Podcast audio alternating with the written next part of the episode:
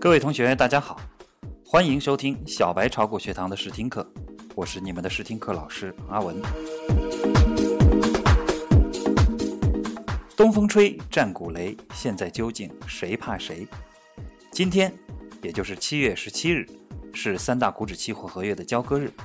很多人都把这一天称作多空对决日，都在讨论到底是多头怕空头，还是空头怕多头。随着近期的股市持续大跌，部分舆论将此次股市大幅调整归咎于金融衍生品，特别是股指期货的做空机制。很多小白股民可能对股指期货的概念不是很了解。那什么是股指期货呢？有些小白股民应该看过香港电视剧集《大时代》，都知道由郑少秋饰演的丁蟹经常在股票市场的熊市中，借着抛空恒生指数期货来获取暴利。那么今天，阿文老师就和大家聊一聊股指期货的那点事儿。股指期货 （Share Price Index Futures），英文简称 SPIF，全称是股票价格指数期货，也可以称为股价指数期货期指，是指以股价指数为标的物的标准化期货合约。双方约定在未来的某个特定日期，可以按照事先确定的股价指数的大小。进行标的指数的买卖，到期后通过现金结算差价来进行交割。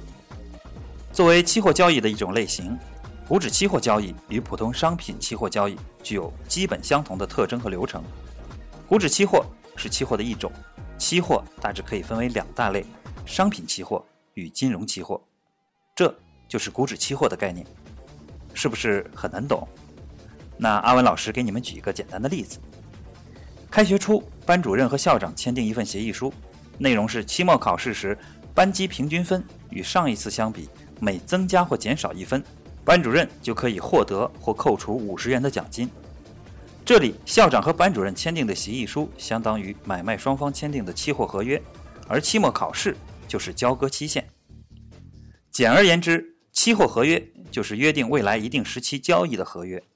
由于期货合约是标准化的。因此，在交割日之前，合约可以通过期货市场反复的转让或者反复的买卖。由于每个同学学习成绩不一样，因此用平均分反映班级的平均水平。而这里单个同学的成绩等同于个股，班级平均分可以看作是股票指数，这就可以理解什么是股指期货了。股指期货是现代资本市场的产物。二十世纪七十年代，西方各国受石油危机的影响。经济发展十分不稳定，汇率波动剧烈，导致股票市场价格大幅波动。股票投资者迫切需要一种能够有效规避风险、实现资产保值的金融工具，于是股指期货应运而生。在这一前景下，一九八二年二月二十四日，美国堪萨斯期货交易所推出第一份股票指数期货合约——价值线综合指数期货合约。同年五月。纽约期货交易所推出纽约证券交易所综合指数期货交易，在堪萨斯期货交易所推出价值线综合指数期货交易之后的三年中，投资者改变了以往进出股市的方式，挑选某个股票或某组股票。此外，还主要运用两种投资工具：其一，复合式指数基金，即投资者可以通过同时买进股指期货及国债的方式。达到买进成分指数股票投资组合的同等效果。其二，指数套利，套取几乎没有风险的利润。在股票指数期货推出的最初几年，市场效率较低，常常出现现货与期货价格之间基差较大的现象。对于交易技术较高的专业投资者，可通过同时交易股票和股票期货的方式，获取几乎没有风险的利润。股指期货经过几年的交易后，市场效率逐步提高。运作较为正常，逐渐演变为实施动态交易策略得心应手的工具，主要包括以下两个方面：第一，通过动态套期保值技术实现投资组合保险，即利用股指期货来保护股票投资组合的跌价风险；第二，进行策略性资产分配。期货市场具有流动性高、交易成本低、市场效率高的特征，恰好符合全球金融国际化、自由化的客观需求。为解决迅速调整资产组合这一难题，提供了一条有效的途径。一九八七年十月十九日，美国华尔街股市一天暴跌近百分之二十五，从而引发全球股市重挫的金融风暴，及著名的黑色星期五。虽然事过近三十年，对为何造成恐慌性抛压，至今众说纷纭。股票指数期货一度被认为是元凶之一，但即使著名的布莱迪报告，也无法确定期货交易是唯一引发恐慌性抛盘的原因。金融期货品种的交易量已经占到全球期货交易量的百分之八十，而股指期货是金融期货中历史最短、发展最快的金融衍生产品。特别是进入九十年代以后，随着全球证券市场的迅猛发展，国际投资日益广泛，投融资者以及作为中介机构的投资银行对于套期保值工具的需求猛增，这使得1988年至1990年间股指期货的数量增长很快。无论是市场经济发达国家还是新兴市场国家，股指期货交易都呈现良好的发展势头。至1999年底，全球已经有一百四十多种股指期货合约在各国交易。股指期货的创新与推广在世界各国迅速发展起来。到八十年代末和九十年代初，许多国家和地区都推出了各自的股票指数期货交易。一九九零年至今，成为股指期货蓬勃发展的阶段。进入二十世纪九十年代以后，关于股指期货的争议逐渐消失，投资者的投资行为更加明智。发达国家和部分发展中国家相继推出股票指数期货，使股指期货的运用更为普遍。中国的股指期货发展开始的比较晚。中国证监会在二零一零年二月二十日宣布，已正式批复中国金融期货交易所沪深三百股指期货合约和业务规则。至此，股指期货市场的主要制度已经全部发布。二零一零年二月二十二日九时起，正式接受投资者开户申请，公布沪深三百股指期货合约自二零一零年四月十六日起正式上市交易。对于股指期货的开户条件，中国证监会是这样规定的。第一，保证金账户可用余额不得低于五十万元。第二，具备股指期货基础知识，通过相关测试，平均分不低于八十分。三，具有至少十个交易日二十笔以上的股指仿真交易记录，或者是最近三年内具有十笔以上商品期货交易成交记录，两者是或者关系，满足其一即可。第四，综合评估表评分不低于七十分。第五。中期协无不良诚信记录，不存在法律、行政法规、规章和交易所业务规则禁止或者限制从事股指期货交易的情形。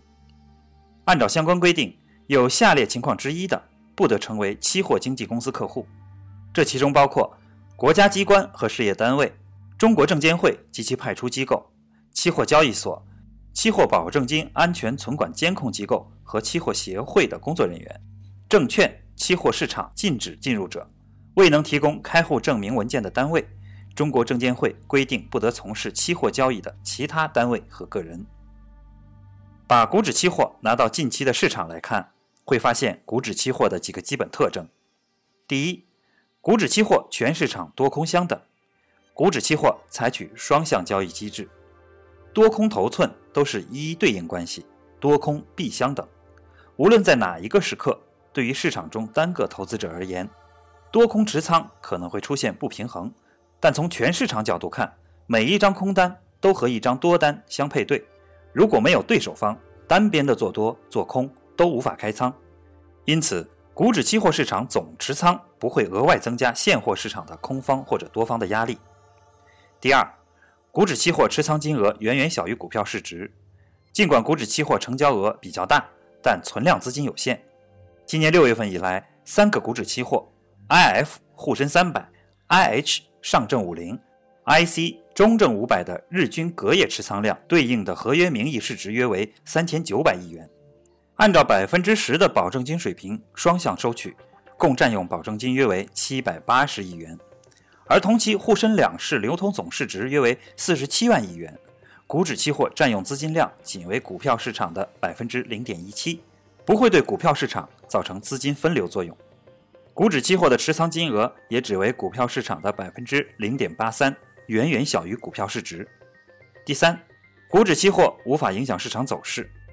自二零一零年股指期货推出以来，沪深三百股指期货市场经历了完整的牛熊市场周期转换。实践证明，股指期货是中性的风险管理工具，主要是为投资者的现货头寸提供风险对冲工具。股指期货市场的运行不会左右现货市场的涨跌，经济的基本面和资金面才是决定股指的基础因素。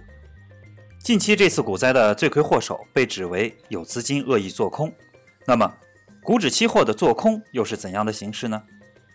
在中国的股票市场，股指期货做空的主要形式为套利、套保和投机三种。套利的操作方式是当期货价格高于现货时，买入现货，卖出期货，赚取价差收益。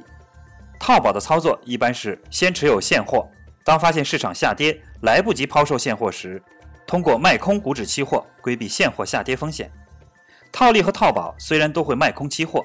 但同时会买入或持有现货，对市场是中性影响。当股指期货对于现货指数价格大幅升水的时候，套利和套保操作可以减少和平抑期指升水。当股指期货相对于现货指数价格大幅贴水的时候，由于现货融券规模有限且不易操作，很难通过反向套利的方式来减少贴水。对于股指期货投机交易，主要的操作方法是通过判断现货指数的短期走势来进行股指期货的多空交易。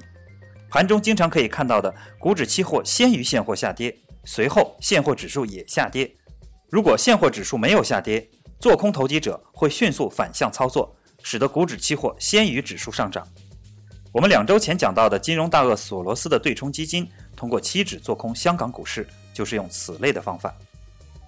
股票市场是国民经济的晴雨表，受政治、经济与社会诸多因素的影响，股票价格指数时刻在变化，而股指期货市场特有的运行机制，可能导致价格频繁甚至发生异常波动。从而产生较大的风险。期货交易实行保证金制度，交易者只需支付期货合约价值一定比例的保证金，通常约为百分之五到百分之十，即可进行交易。这种以小博大的高杠杆效应，既吸引了众多投机者的加入，也放大了本来就存在的价格波动风险。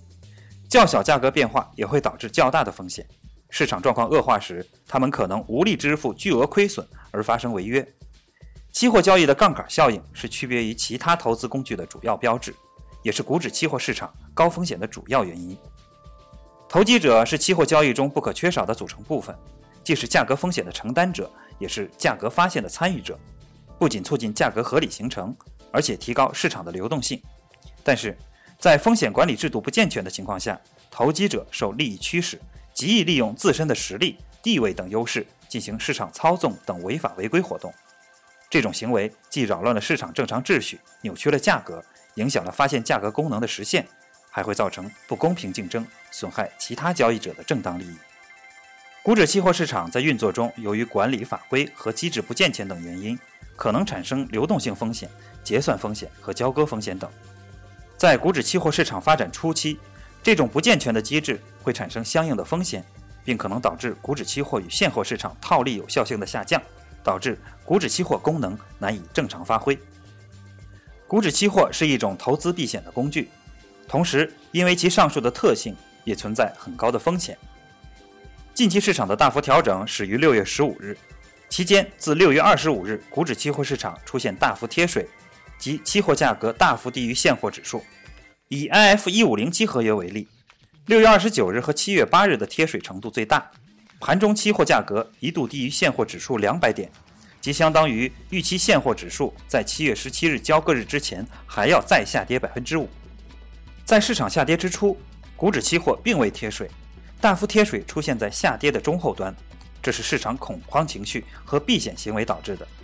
在六月二十九日和七月八日贴水程度最大的两天，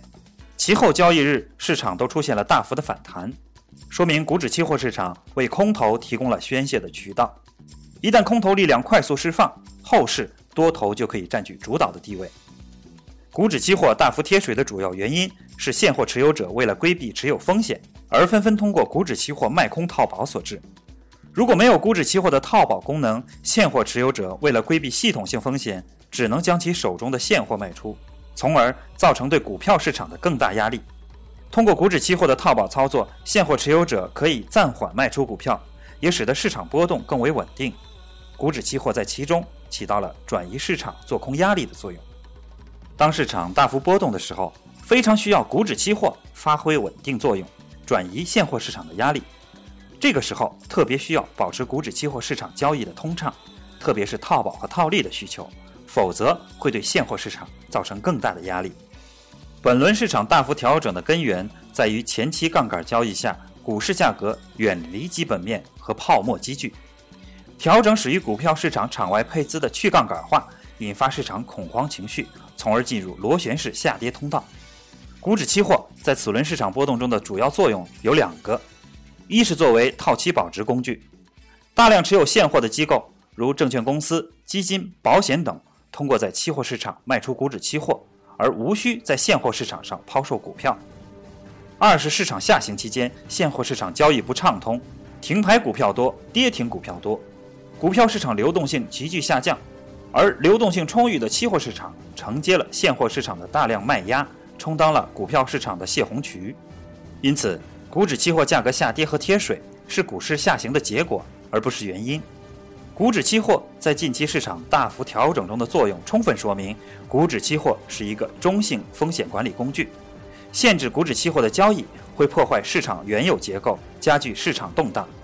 当遇到了现货踩踏、流动性遇阻的恐慌情绪时，更应该保持股指期货通道畅通，确保股指期货流动性，为现货市场分担压力。今天，阿文老师和大家聊了一些关于股指期货的那些事儿，主要目的是让大家了解一下股指期货与股票市场的关系。作为小白股民，我们不建议大家进行股指期货的交易。一来，股指期货的资金门槛较高；二来，目前大家对于股指期货的风险难以把握。在现阶段，我们还是建议大家先通过模拟炒股练好本领，然后利用实盘积累经验。等到投资理念成熟了，再去接触其他一些风险较高的金融衍生产品。毕竟，饭要一口一口的吃，路要一步一步的走。好了，今天的试听课我们就上到这里，感谢大家的收听。